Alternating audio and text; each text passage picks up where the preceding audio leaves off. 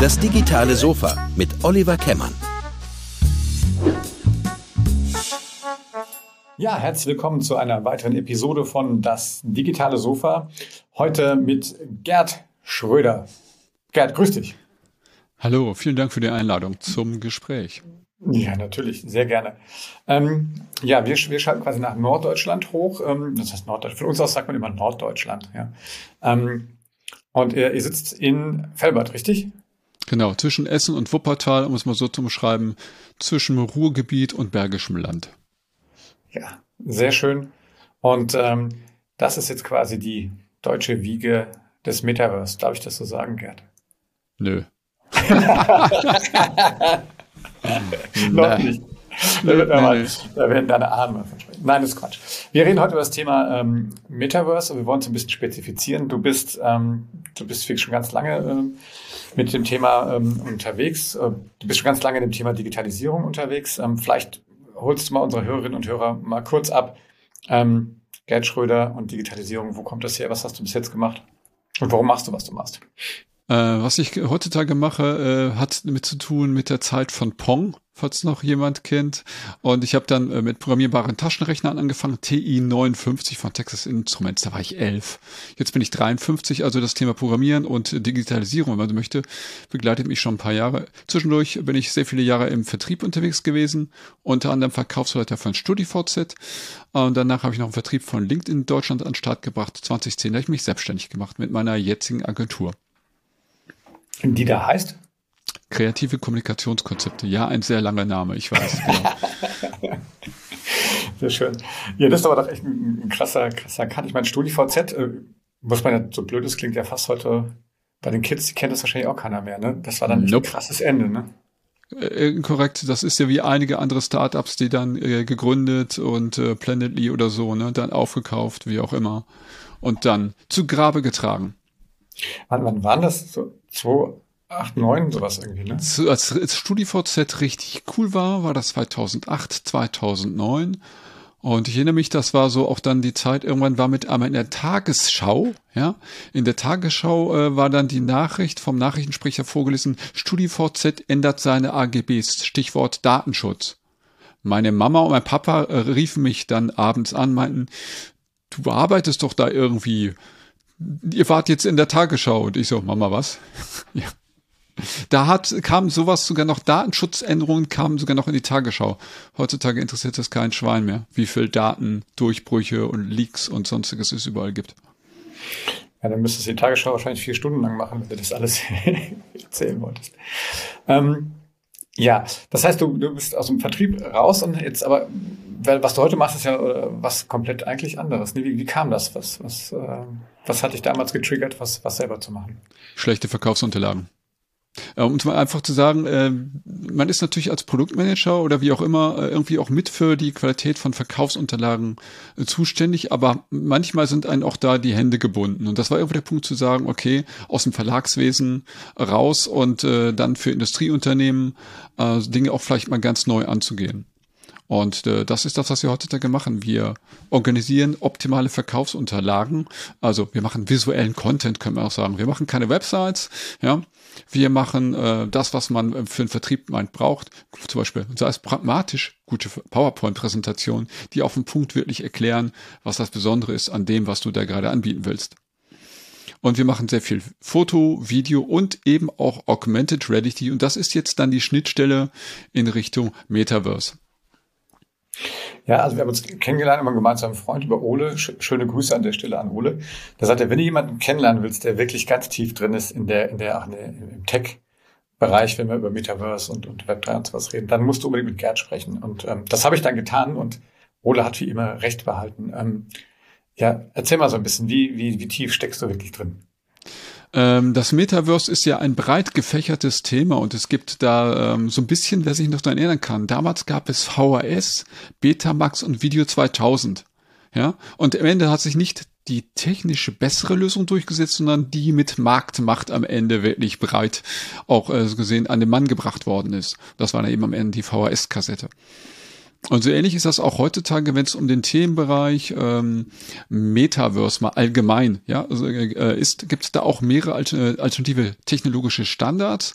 Und das, was wir da auch bevorzugen und nach vorne stellen, ist das, was momentan auch mit der größten Marktmacht aufgetreten ist. Das ist nicht das Metaverse von Mark Zuckerberg, ja, sondern das ist die riesige Industrieallianz, die sich in den letzten Jahren gebildet hat, von 2015 bis jetzt schon äh, die unter anderem ähm, so gesehen darstellt einmal das Unternehmen Apple, hat da ein oder andere vielleicht schon mal von gehört, ja, da hängt Pixar mit drin, da hängt Autodesk, da hängt Blender, Maya, Schnick und Schnack und da hängt auch dann die Metaverse Standards Forum mit drin oder Nvidia kennt vielleicht der eine oder andere auch, der Hersteller von Grafikkarten oder Karten fürs Kryptomining, ähm, die da auch entsprechend mit ihrer eigenen Omniverse, also mit einem Industrie-Metaverse-Lösung auch mit dranhängen. Alle gemeinsam nutzen einen Standard. Der Standard ist ein Open Source Standard von Pixar und Apple so gesehen auf den Weg gebracht.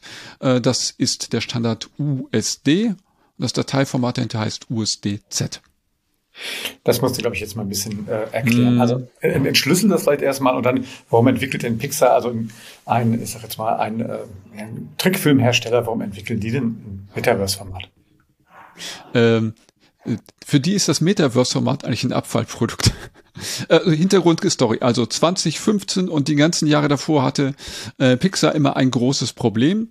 Um Computer-Animationsfilme wie Toy Story oder sowas zu entwickeln, brauchst du eben verschiedene Softwaresysteme und du brauchst vielleicht ein Softwaresystem, das kann ganz gut Wasser darstellen und das nächste kann die nächste Geschichte gut. Das heißt, du brauchst mehrere Werkzeuge, und musst du gesehen aber Dateien von Werkzeug A zu Werkzeug B weiterschecken können.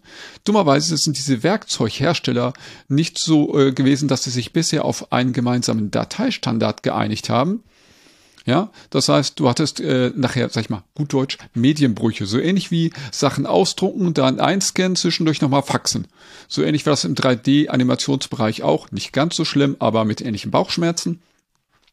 Und das führte dazu, dass Pixar gesagt hat, wir haben die Faxen dick wir definieren jetzt mal den Standard, den wir als Nutzer dieser Software-Systeme brauchen.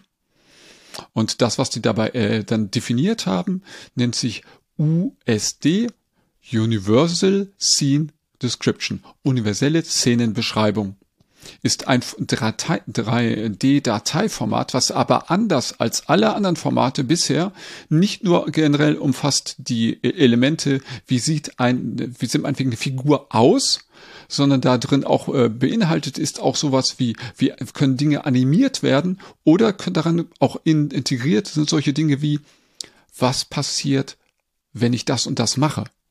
Also die berühmte Wenn-Dann-Maschine. Damit kann ich mich dann auch Programmierungen ermöglichen.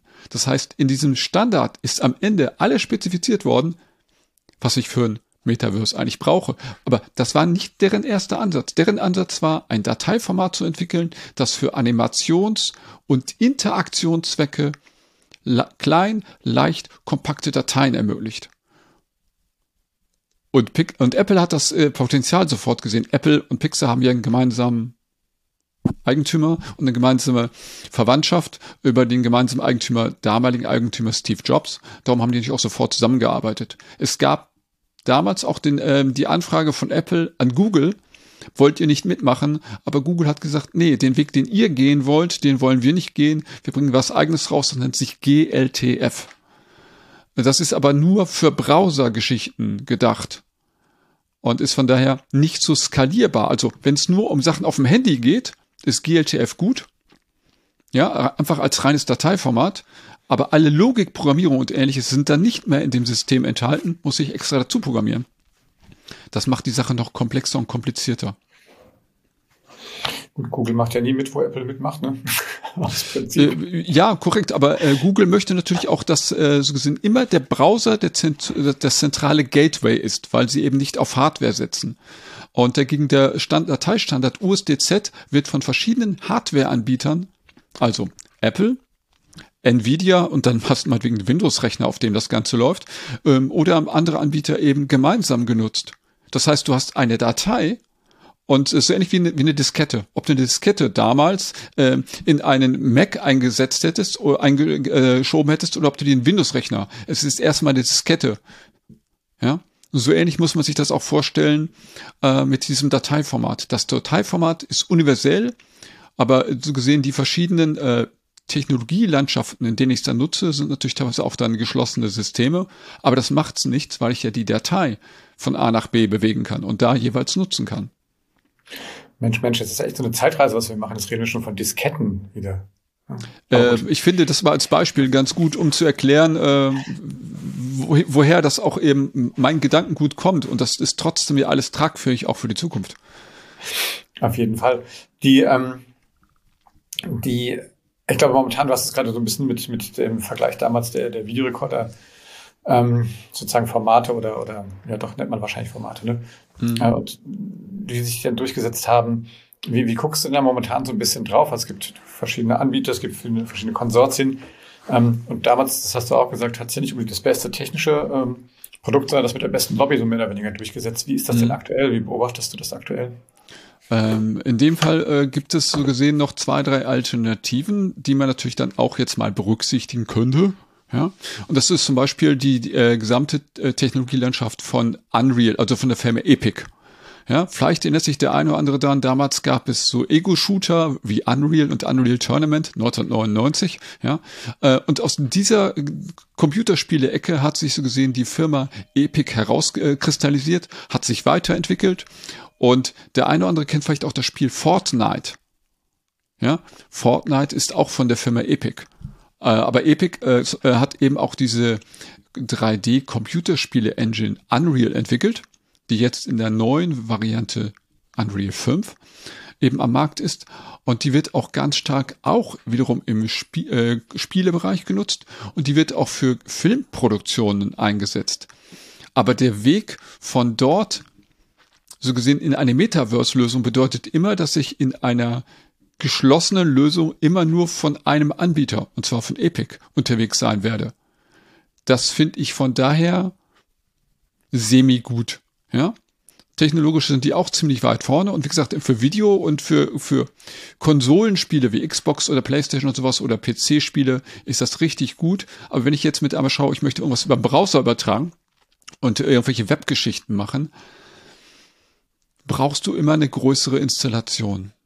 Und du bist immer auf diesen einen Anbieter festgeschrieben. Bei der anderen Lösung USD habe ich immer den Vorteil, selbst wenn ich sage, ich will nicht mal mit Apple arbeiten, sondern ich sage, ich nehme die Lösung von Nvidia okay, nehme ich meine Projekte, nehme ich meine, nehme ich meine Szenarien, meine Landschaften, meine 3D-Welten, schieb die rüber und kann woanders dann damit arbeiten.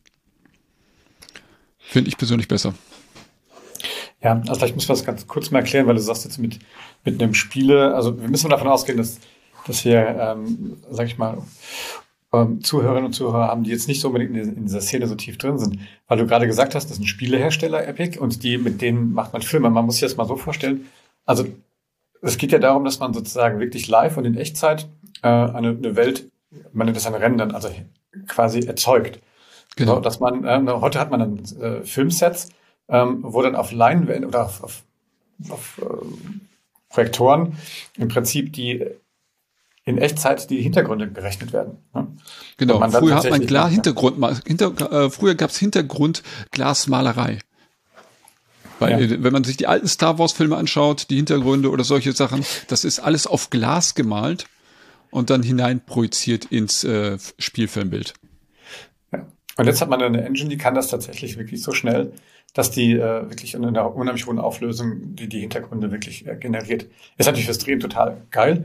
Ist fürs Spielen super, weil man natürlich äh, mit, mit vielen Leuten, ich meine bei Fortnite, vielleicht das auch mal kurz erklärt, wo man ja mit vielen Leuten gleichzeitig in so einer Welt unterwegs ist, da habe ich immer die Herausforderung, dass ich dann äh, tatsächlich viel, auch viel äh, Rechenleistung brauche, brauche eine schnelle Online-Anbindung, ne?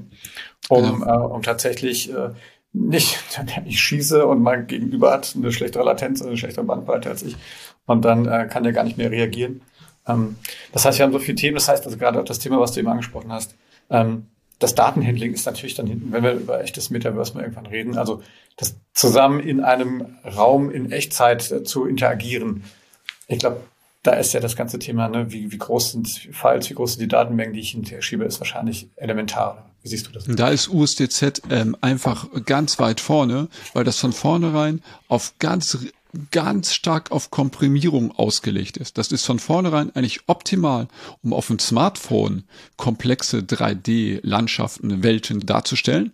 Ja, kann aber auch hochskaliert werden, wenn ich sage, ich habe einen digitalen Zwilling. Eine ganze Anlage, eine ganze Fabrikhalle, ja, mit allen Maschinen und allen Steuerungen und allen Daten, also digitaler Zwilling, ja. Auch das kann ich dann genauso im gleichen Dateiformat abbilden. Ja, das heißt, ich habe dann meinetwegen eine riesige 3D-Datei, die kann ich dann im Omniverse von Nvidia nutzen. Und wenn ich das entsprechend runterrechne, kann ich so gesehen auf einer zukünftigen Brille von Apple auch darstellen. Damit haben wir schon wieder nochmal den nächsten Hook gesetzt. Zu diesem ja, Rabbit Hole. ja, erzähl ein bisschen was zu, äh, zu sozusagen zur Hardware. Ähm, du hast gerade die Brille von Apple angesprochen, die ja jetzt sozusagen in der, in der Luft liegt. Ähm, hol uns da mal ein bisschen ab. Wie, wie ist denn da die Entwicklung und wo, wo, welche, auf welche Sachen müssen wir gucken? Ähm, also die, dass Apple da entsprechend etwas entwickelt, ist ähm, an vielen Stellen entsprechend nachgewiesen worden.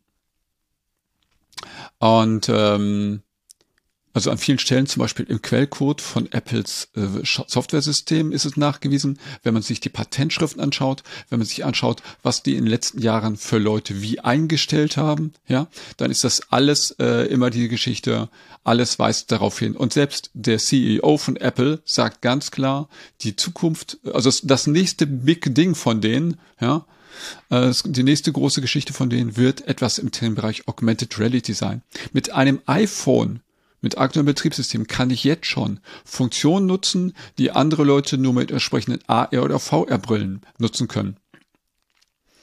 Ähm, das heißt, ich kann Handgestensteuerung ähm, jetzt schon mit dem iPhone machen. Ja, ähm, alles, was ich eigentlich brauche, um ein Metaverse zu bedienen oder irgendwie ein VR oder AR-Umgebung, geht mit dem iPhone jetzt schon. Das heißt, wir nutzen es jetzt schon, um tatsächlich Apps zu entwickeln, die so gesehen für entsprechende solche Szenarien bereit sind, auch wenn sie jetzt nur auf dem iPhone laufen. Äh, wenn die Spezifikation freigegeben ist von Apple, können wir sie sofort umschalten und können die Sachen auf einer Apple AR oder VR-Brille auch nutzen. Wenn wir jetzt mal von, von Apple mal, vielleicht kannst du mal so ein bisschen den, den äh, quasi den ähm, sozusagen größeren Bogen machen. Genau, vielleicht mal, vielleicht mal kurz auch äh, unseren Zuhörern und Zuhörern kurz mal vielleicht einen Abriss geben, so was gibt es aktuell so auf dem Markt, wo so ein paar Sachen, die man vielleicht schon mal gehört hat und wo da ganz grob vielleicht einfach mal äh, in, in ein, zwei Minuten okay. die größten Unterschiede sind. Äh, was man sicherlich von gehört haben äh, könnte, ist, dass Facebook oder auch jetzt Meta auch eine eigene VR-Brille schon seit ein paar Jahren äh, auf den Markt bringt, in verschiedenen Iterationen. Die neueste davon ist die Meta Quest Pro. Ähm, Nehmen wir jetzt mal die MetaQuest 2, das Vorgängermodell, ähm, das ähm, und der Unterschied zwischen MetaQuest 2 und MetaQuest Pro ist so ein bisschen wie das eine ist das getunte Modell vom anderen. Ja, ähm, das ist eine solide VR-Brille für Endkonsumenten, kostet so 400, 500 Euro. Ja, die MetaQuest 2, die MetaQuest Pro kostet so eher 15, 800 Euro. Ähm, ist aber nochmal nur ein gewisser Leistungssprung und das meiste geht eigentlich auch mit der Meta Quest 2. Er ist ähm, darauf gedacht, dass ich äh, als Endkonsument damit Spiele spielen kann und dass ich äh, dort aber auch die Perspektive von Meta ist zu sagen, dass man das auch im geschäftlichen Kontext nützen können soll. Es soll, äh, gibt da zum Beispiel jetzt schon erste virtuelle Besprechungsräume, das heißt, alle Teilnehmer an der Besprechung müssen momentan noch eine VR-Brille sich auch auf die Nase schnallen. Ja, selbst wenn sie verschiedene Standorten sitzen, dann ist man so gesehen in einem virtuellen Büro gemeinsam. Meta entwickelt das Ganze gerade weiter, dass sie auch eine Browser-Lösung entwickeln, damit man eben nicht mehr nur eine VR-Brille auf der Nase haben muss, sondern könnte in Zukunft auch am PC ähm, sitzen und auch an diesen Gesprächen oder Spielen teilnehmen. Das ist Perspektive von denen. Sie arbeiten, was die sonstige Hardware angeht, auch einen großen Schritt in Richtung, ähm, ja, ich nenne es mal weiteren Ausbau des Metaverse, ähm, haben eine Partnerschaft angegangen, unter anderem mit Microsoft, dass man Microsoft Teams Calls auch in dem Metaverse von Meta zum Beispiel dran teilnehmen kann.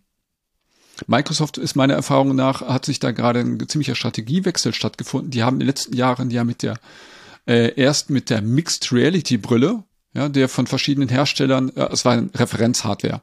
haben verschiedene Hersteller also gesehen, dazu eigene VR-Brillen rausgebracht, die man an Windows-PCs nutzen konnten. Die sind inzwischen mehr oder weniger wieder eingestellt. Die zweite große Schiene, die Microsoft gefahren ist, war die erst HoloQuest ähm, 1, äh, sorry, HoloLens 1 und dann die HoloLens 2. Die HoloLens 3 scheint es jetzt momentan nicht mehr zu geben und generell scheint es auch an der Entwicklungsfront nicht weiterzugehen. Ich sehe da gerade einen ganz großen Trend, dass Microsoft sagt, uns ist es wichtig, nicht die Hardware herauszubringen, wie es in den letzten Jahren versucht haben, sondern mit unserem Softwaresystem sich in allen entsprechenden äh, virtuellen Welten zu verankern. Stichwort Microsoft 365 läuft eben jetzt auf der Meta Quest 2 und Meta Quest äh, Pro. Ja, das wird sicherlich in Zukunft auch arbeiten, laufen auf anderen VR-Brillen und wird sicherlich in Zukunft auch laufen, wenn Apple mal was rausbringt, auch dort. So eine Motto, dass man Teams-Sitzungen überall nutzen kann. Und ähm, das heißt, die, wenn du heute eine Empfehlung aussprechen würdest, was würdest du sagen, wenn man quasi jetzt einsteigen will, was würdest du empfehlen? Ist die Frage einsteigen. Möchtest du als Privatperson mal einfach damit herumspielen? Zum Beispiel. Gut, dann würde ich sagen, äh, MetaQuest 2 für, für 400 Euro, äh, Pi mal Daumen. Ist, das Problem war, dass bisher dieses Produkt in Deutschland nicht offiziell zu kaufen war, aus Datenschutzbedenken. Da gab es jetzt gerade entsprechende Änderungen. Das soll jetzt demnächst auch in Deutschland äh, über Online-Händler zu kaufen sein. Bisher haben das Leute einfach auf von Amazon Frankreich bestellt und haben es genauso schnell wie von Amazon Deutschland auch geliefert bekommen, es mal so zu beschreiben. Ähm, das wäre zum einfach mal ausprobieren die einfachste und beste Lösung. Einschränkung an der Stelle in meinen Augen ist das Themenbereich Datenschutz, denn wie wir alle wissen, die Datenkrake Meta, also Facebook, schnüffelt natürlich bei allen äh, Aktivitäten mit. Alternativprodukt, was es dann noch gibt, ist die Pico, Pico 4 von äh, der Firma ByteDance, die auch TikTok äh, so gesehen betreibt. Achtung, da ist es dann wiederum ein chinesischer Großkonzern äh, mit ByteDance, der natürlich da drin hängt. Aber zum einfach ausprobieren und raus, einfach mal so gesehen sich ausprobieren, ist nicht teuer, kann man nicht sehr viel mit falsch machen. Quest 2. Punkt. Ja. Du hast gerade schon angesprochen, dass, wenn wir jetzt mal sozusagen nicht in den Westen, sondern in, in den Osten von uns aus gucken, wie ist ja. das in den China eigentlich? Die, sind ja grundsätzlich bei so Technologien ja auch immer äh, vorne mit dabei. Wie, wie schätzt du da den Markt ein? Kennst du dich da auch ein bisschen aus? Äh, die, die chinesische Regierung hat ganz klar eine, ich nenne es jetzt mal Metaverse-Strategie äh, äh, rausgehauen und haben ganz klar gesagt, ich weiß die Jahreszahl nicht, aber innerhalb der nächsten paar Jahren sollen 40 Millionen VR-Headsets in China verkauft werden damit möglichst auch da eine gewisse Marktdurchdringung in den Städten stattfindet, damit einfach mehr Leute sich mit dem Kram beschäftigen und äh, ja, man möchte mit dieser Geschichte natürlich erreichen, mit dieser, ich nenne es jetzt mal Wirtschaftsförderung, äh, dass natürlich möglichst viele äh, chinesische Menschen sich auch äh, so gesehen Einstieg in diese Technologie finden, um natürlich am Ende auch sagen zu können, so, wir haben auch die größte Marktmacht in allen anderen Bereichen, wir haben mehr Programmierer, wir haben mehr Nachwuchs, wie auch immer um natürlich da auch so gesehen langfristig einfach von vornherein gleich sagen zu können, wir machen da einfach eine Aufbaustrategie. Kann man ja im Lockdown auch immer schön dann in virtuellen Welten rumlaufen, wenn man nicht raus darf. Ne? Klar, ist auch jetzt ja schon so, dass wir ein getrenntes chinesisches Internet haben, genauso wie wir einen, arabischen Sprachraum auch ein zersplittertes Internet haben. Also diese, sorry, große Traum von dem weltweiten Netz ist ja auch jetzt schon an verschiedenen Barrieren, Stichwort auch Russland oder so, eigentlich unterbrochen. Also der Traum von einem zentralen Metaverse mit allen Menschen in einem wird es sicherlich auch in Zukunft nicht geben. Ja, das äh, denke ich. Also aktuell zumindest glaube ich das auch. Ähm, lass uns vielleicht erstmal so von der, von der Makroebene wieder mal runterkommen und ein bisschen, ähm, du hast eben schon ein bisschen angedeutet, ihr habt schon ähm, sozusagen auch ähm, erste Erfahrungen gemacht mit eigenen Apps. Ähm, beschreib doch mal so ein bisschen, wie kann ich mir denn so eine sag mal, so eine Augmented Reality-Anwendung irgendwie ähm, vorstellen. Ihr habt ja zum Beispiel so einen, ähm, ich sag mal, so einen, was war das, ein Bürostuhl-Konfigurator äh, mal so als, als, als, als Dummy gebaut. Beschreibt da vielleicht mal wirklich, wie, wie, wie, äh, wie setzt sich sowas auch tatsächlich ein? Also für, für Menschen, die sich mit dem ganzen Thema noch nicht beschäftigt haben. Okay, das müssen wir erstmal ganz zu Anfang ganz kurz unterscheiden. Einmal zwischen Lösungen, für die ich eine App installieren muss.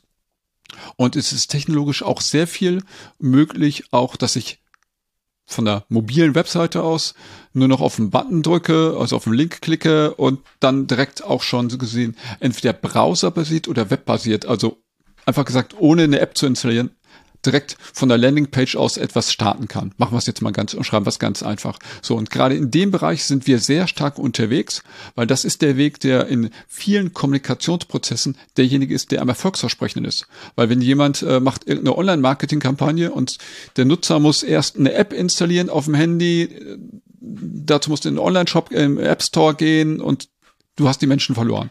Ähm, darum setzen wir ganz stark auf diese, ich sage jetzt mal, applose Technologie. Ähm, und äh, der von dir eben angesprochene Bürostuhlkonfigurator ist eigentlich deswegen eine Demo, weil es von zwei verschiedenen Kundenprojekten Beispielen vom einen ist es 3D-Modell, vom anderen ist es Stoffkataloge. Ne? So, so als Hintergrundgeschichte. Naja, manchmal muss man pragmatisch Dinge einfach mal äh, voranbringen. Ja, genau. Einfach um äh, so gesehen, auch im Ver ne, auch manchmal musst du auch im Verkaufsgespräch ja irgendwo mal was zeigen können und dann ist es ganz praktisch, wenn du so vorgehst. Ja, so, alte ähm. Ja, wer den Hering äh, reinschmeißt in, ins Fass, äh, den roten, äh, hat schon Vorteile. Ähm, wir nutzen das ganz stark eben im Themenbereich Online-Kommunikation, Online-Verkauf. Ja, ein Bürostuhl-Konfigurator, wie du es gerade als Beispiel genannt hast, ist natürlich dafür gedacht, dass jemand sagt, im Homeoffice-Situation, ich brauche einen neuen Stuhl. Ja, wie soll er denn genau aussehen? welche Farbe, welche Rollen, welche, welche, was für ein Rückenteil brauche ich, Seiten äh, äh, lehnen und so weiter. Und äh, ja, dann natürlich auch eine Rückführung in den Online-Shop am Ende. Sowas setzen wir zum Beispiel um. Oder ähm, ein anderes Beispiel ist äh, für einen Hersteller, also eigentlich Verkaufsunternehmen, die Firma Rheingas vertreibt Flüssiggas. Wird natürlich verkauft, so gesehen, über Flüssiggastanks, die bei dir auf dem Firmengelände stehen.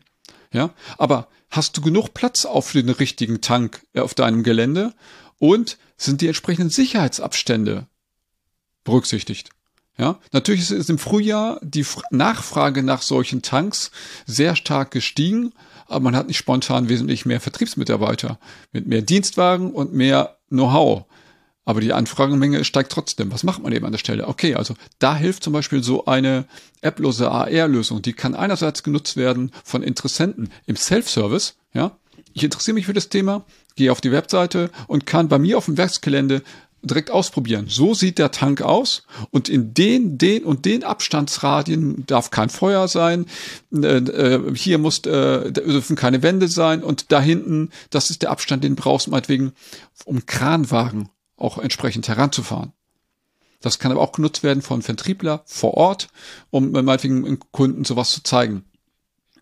Ja, man muss vielleicht irgendwie auch da, ich mache mal so einen kleinen Stepback, muss ich so ein bisschen ja, bitte. Anfangen, weil wir sind im Podcast, man kann das ja schlecht sehen, aber nur, nur zur Erklärung, also Augmented Reality bedeutet, ich habe sozusagen die echte Realität da und das heißt, ich gucke sozusagen durch mein Handy oder mit meinem mit der Handykamera auf die reale Umwelt und dort projiziere ich quasi eine, eine künstlich erstellte, also diesen Bürostuhl in die richtige Realität rein oder diesen Gastank an die Stelle, wo er auf meinem Hof stehen soll. Das muss ich so vorstellen, dass man wirklich das, das Firmengelände filmt und dann wird dieser Tank genau da rein projiziert und die echten Abstände und sowas werden dann reingeblendet. Man kennt das ja manchmal so im Auto, hat man diese Head-Up-Displays. Ähm, und das, das Spannende ist ja, dass man diese Realitäten an der Stelle tatsächlich übereinander legt. Dann. Genau. Wir können, äh, wenn du magst, in den Show Notes von deinem Podcast auch mal die Links zu diesen Beispielvideos reinpacken. Dann kann ja, man nämlich sich nicht nur anhören, sondern kann sich das auch entweder jetzt anhalten oder hinterher in Ruhe auch anschauen. Ja, erst fertig hören, oder? Komm. Ja. Gut. Also es soll ja helfen. Also ne, das ist ein sehr visuelles Medium, über das wir jetzt sprechen. Ja. ja. Ähm, wobei, wobei Augmented Reality jetzt gar nicht unbedingt eigentlich äh, im Prinzip visuell sein muss. Äh, es geht ja auch schließlich auditiv. Genau, das ist vielleicht ein schönes Thema, das würde ich gerne auch noch mal kurz anteasern. Du hast es äh, jetzt schon mal getestet. Wir sprechen gerade vom sogenannten Spatial Audio, das heißt also vom räumlichen Klang den man auch generieren kann. Erzähl doch mal ein bisschen das. Du hast das schon mal ausprobiert, in einem Podcast tatsächlich auch. Wie hat das funktioniert? Ähm, genau, also Hintergrundinformation. Ähm, ähm, erstmal kennt jeder sicherlich äh, 3D-Audio aus dem Kino. Ne? Das ist ja dann Boxen hinten, rechts, links, vorne, hinten. Der eine oder andere kennt vielleicht auch die Heimkinolösung, die es da so gibt mit 5.1 und 7.1 mit verschiedenen Boxeninstallationen. Ähm, bei all diesen Lösungen ist es aber so, wenn ich mich drehe, ja, drehen sich ja so gesehen, aber auch dann, äh, wenn ich entsprechend so einen Kopfhörer aufhabe, drehen sich aber auch die Audioquellen mit. Ja, der Spaß bei der ganzen Geschichte ist, äh, bei Spatial Audio sind die Audioquellen fest im Raum positioniert. Ja, das heißt, ich habe, wenn ich jetzt in diesem Moment rechts vorne eine Audioquelle habe und ich meinen Kopf drehe nach links, dann ist die Audioquelle wirklich rechts vor mir. Ja, die Audioquellen sind fest an Orten verankert. Und ähm, das ergibt natürlich noch ein ganz neues Hörerlebnis. Wir kennen das sicherlich alle aus ähm, irgendwelchen Kriminalsituationen oder sowas. Der Mörder steht hinter uns. Sehen tun wir ihn noch nicht, aber wir hören ihn schon hinter uns. Ja, wir haben ein Sichtfeld von meinetwegen 180, 270 Grad aber wir hören 360 Grad und das wiederum macht natürlich dieses Erlebnis, diese Immersion, egal ob jetzt für AR, Podcast oder fürs Metaverse, macht das natürlich nochmal größer, weil wir hören wirklich alles um uns herum. Da atmet dir der Mörder in den Nacken. Richtig, genau. Du siehst ihn noch nicht, aber du spürst es schon so gesehen. Genau. Und äh, das haben wir genutzt äh, für den Themenbereich Podcast. Wir haben ein LinkedIn Live aufgenommen, so ähnlich wie wir auch gerade ja so gesehen eine Aufnahme miteinander machen. Ja. Und haben die einzelnen Audioquellen, ähm, das waren drei Podcaster, die alle ein bisschen mehr Technik so hatten, so wie wir beide auch, ne, ähm, haben die dann anschließend im 3D-Raum einzeln verortet und haben das als 360-Grad-Video auf YouTube dann entsprechend publiziert. Das heißt, man sieht wirklich äh, dann auch die Leute und die drei Gesprächspartner vorne, rechts, links. Und wenn man das Ganze sich mit richtigen passenden Kopfhörern anhört, kann man sich hin und her drehen und die Sprecher bleiben aber so gesehen an einer Stelle jeweils. Und wir haben das für AR noch eine Spur weitergetrieben. Wir haben einen zwei Minuten Ausschnitt aus dem gesamten Gespräch genommen, haben daraus eine äh, USDZ-Datei, jetzt kommen wir wieder zurück zum Standard von vorhin, gemacht und äh, haben es sogar noch so, so äh, technisch so eingerichtet, dass man selber die drei Sprecher, das sind so drei, drei Tafeln mit den Fotos mit den Gesichtern drauf, selbst im Raum hin und her schieben kann. Und wenn man das mit den richtigen Kopfhörern sich anhört, kann man so gesehen die Gesprächspartner durch die Gegend schieben und hört die jeweils auch aus, an, aus anderen äh, Winkeln und äh, Positionen. Das heißt, wenn der eine auf die Nerven geht, dann schiebst du ihn schön weit weg, dass du ihn kaum noch hörst. Richtig. Einfach gesagt. Das ja. will ich lieber nicht. da schieben mich die Leute ja einfach durch die Gegend. Ja. Nein, cool. Ähm, Spaß beiseite. Ähm, es ist ja schon Wahnsinn, was, was, da, was da alles geht. Und du hast gerade gesagt, dann kommen wir auch wieder zum Thema Standards dann zurück. Und ähm, und wir müssen dann, glaube ich, sagen, wenn wir, ähm, wenn wir über diese Themen reden, es ist halt, man betrachtet nicht mehr singulär ein Medium, sondern wir müssen ja immer wieder tatsächlich in, in verschiedenen äh, Dimensionen da auch denken und auch diese Kombination immer wieder in Erwägung ziehen. Ne? Finde ich extrem spannend. Ähm, ja, auch den Link zu dem, zu dem Video packen wir in die Show Notes. Könnt ihr jetzt auch mal reinhören. Ja, was, wenn wir, wenn wir in fünf Jahren sprechen, wo, was, über was reden wir denn dann?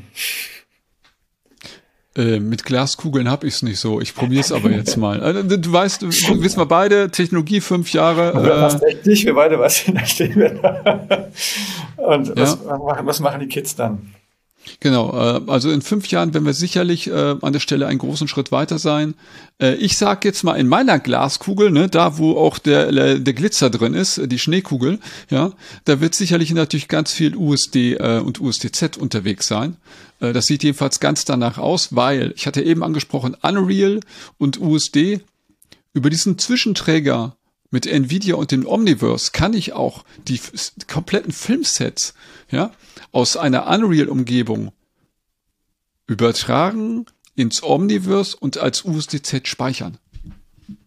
Das heißt, wir haben auch da eine gewisse Durchlässigkeit und dieser gesamte Produktionsablauf wird sicherlich in den nächsten fünf Jahren perfektioniert werden so dass einem, dem einen oder anderen äh, noch die Augen und äh, ausfallen und äh, die Ohren äh, schlackern werden, äh, was wir da in fünf Jahren alles machen können. Denn technologisch haben wir, was die reine Hardware angeht, jetzt eigentlich schon eine, eine Marktreife erreicht von dem, was funktioniert. Ich habe mir gerade vor kurzem vor drei, vier Wochen habe ich es bestellt, weil es gerade rauskam, eine kleine Kunststoffhalterung bestellt, in der ich mein iPhone hineinstecken kann. Und dann sitzt es so gesehen auf, auf Höhe meiner Stirn, so gesehen, sie, ist ein bisschen wie so eine VR-Brille sieht das Ding dann aus, ist aber eigentlich mit Spiegeln ausgestattet und spiegelt das Handy-Display in mein Sichtfeld hinein, so ein bisschen wie so ein Periskop.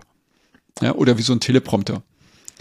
Und äh, was da am Ende technologisch schon mit damit möglich ist, ähm, theoretisch brauchen wir jetzt äh, nicht mehr viel, um eigentlich den ganz großen Schritt gehen zu können. Ja, und äh, der USDZ-Standard wird ja noch weiter entwickelt. Ist ja nicht so, dass die das einmal rausgebracht haben, 2015, der bewegt sich nicht weiter. Wir selbst sitzen als Agentur in dem entsprechenden G äh, Gremium mit drin, dem USDZ äh, User Group. Und da entwickeln Unternehmen wie Apple oder Nvidia oder auch Pixar eben entsprechend immer noch weiter. Was würdest du denn sagen, ähm, wenn jetzt äh, Unternehmerinnen und Unternehmer ähm, zuhören, ähm, die jetzt vielleicht auch gar nicht so unbedingt so technikaffin sind, aber was können die denn jetzt so, was wäre so ein erster Schritt, um sich mal ein bisschen so mit diesen ganzen Sachen, weil die werden ja kommen, da machen wir uns ja nichts vor, wie schnell, das wird man sehen, aber die bieten ja auch unheimlich viele Potenziale. Was wäre denn so aus deiner Sicht so ein erster kleiner Schritt, vor dem man keine Angst haben muss? Was, was könntest du empfehlen? Also so eine applose Lösung, wie ich sie gerade angesprochen hatte, für Reingas oder sowas, ja, das fängt ab 5000 Euro an. Und damit kann man im eigenen Unternehmen erste Erfahrungen sammeln, ja, wie auch so gesehen, dass im eigenen Unternehmen angenommen wird. Denn das war auch so gesehen der spannende Part, auch zum Beispiel für das Unternehmen Rheingas und so weiter, dass die Vertriebsmitarbeiter und so weiter damit auch PS auf die Straße bringen. Wenn mit so einem kleinen Projekt erste Erfolge eingefahren werden, ja, das ist so meine, auch gleichzeitig meine große Warnung. Bitte nicht als erstes gleich an den großen Tanker denken, sondern viele kleine erste Testpakete in verschiedenen Abteilungen mal auf den Weg bringen und mal zu schauen, was bringt wo erste Benefits, wo finde ich im Unternehmen erste Fürsprecher mit diesen kleinen Lösungen und dann ergibt sich automatisch. Dann werden die eigenen Abteilungen sagen, das da in klein hat da funktioniert, das da und wenn jetzt, was wäre, wenn wir das noch machen? Und dann habe ich von vornherein auch so gesehen eine Erfolgsgarantie, dass es im eigenen Unternehmen auch am Ende wirklich ankommt. Einen schöneren Schlusssatz hätte ich jetzt nicht finden können. Äh, lieber Gerd, vielen Dank. Das war wirklich ein paar Force-Ritt durch die Geschichte. Oh ja. durch die Geschichte der Digitalisierung als auch äh, finde ich einen schönen, schönen Wrap-up und äh, danke, dass du das auch immer wieder mal, dass du mit mir mitgegangen bist, das auch mal ein bisschen, bisschen vereinfacht noch zu erklären auch äh, über den aktuellen Stand tatsächlich, wo stehen wir bei ARVR äh, und dem sogenannten Metaverse, wo auch immer wir da, da auch landen werden. Ähm, sehr cool. Vielen Dank. Ähm, für die kürzere Zeit, glaube ich, haben wir das, äh, haben wir den, die Folge vollgepackt mit wichtigen Informationen. Deswegen werden wir die Shownotes diesmal, glaube ich, auch ein bisschen ausführlicher gestalten. Äh, ihr lieben äh, Zuhörerinnen und Zuhörer da draußen, wir werden die ganzen äh, äh, coolen Projekte, von denen Gerd gesprochen hat, sicher in die Shownotes packen. Da könnt ihr da mal reingucken und, ähm, und auch dich gerne bei LinkedIn und äh, so weiter kontaktieren. Du hast da selber ein paar äh, sehr schöne äh, auch Videoformate. Vielleicht magst du da noch mal kurz ein bisschen Eigenwerbung machen. Ähm, wo kann man dich denn auch mal äh, live und in orangener Farbe sehen? Ähm, also, es gibt erstens den YouTube-Channel von mir, in dem ich äh, regelmäßig äh, mit äh, Fallbeispielvideos auch einfach aus der Praxis oder manchmal auch so mit Werkstattberichten erzähle, was da so gerade äh, unterwegs ist. Zum Zweiten gibt es von mir auf LinkedIn einen 14-tägigen Newsletter, ja, Schröders Notizen bei einer Tasse Tee, wie ich immer so schön sage, äh, wo ich mal auch ähm, Einblick in Ausblicke gebe in das, was so gerade sich bewegt und was da so als nächstes auf uns alles Neues zukommt. Zum Beispiel äh, wäre schon dann gedacht, dass das Unternehmenslogo vielleicht in Zukunft auch in, der, in 3D existieren muss. Ähm, das sind so zwei Formate. Äh, Vorträge habe ich früher sehr, sehr viel gehalten. So in den letzten zwei, drei Jahren hatte ich das ziemlich runtergefahren. Ähm, ich habe gerade Zusage bekommen, dass ich nächstes Jahr im Sommer auf, in Berlin auf der Campix äh, einen Vortrag halten werde. Vortragstitel ist Content in der dritten Dimension. Dann also alle Karten, Karten sichern schon mal. Gerd Schröder live on stage. Das wird bestimmt ein, äh, ein 3D-Kracher. Logischerweise. Ja, das war doch schön, wenn man sich trotzdem auch nochmal in Real Life dann begegnen kann. Klar. Ähm, Gerd, vielen Dank. Äh, schöne Grüße nach Felbert. Ähm, ich hoffe, dass wir uns auch mal in Real Life demnächst mal, äh, mal sehen werden. Soweit aber vielen Dank, dass du remote zugeschaltet warst heute. Das war das digitale Sofa mit Gerd Schröder. Und ähm, ja, wenn es euch gefallen hat, dann gebt äh, uns mir einen Daumen hoch, fünf Sterne. Äh, ihr findet uns überall da, wo man gute Podcasts hört und könnt auch alle Folgen nochmal äh, nachgucken und nachlesen ähm, unter www.dasdigitalesofa.de. Bis dahin, bleibt gesund.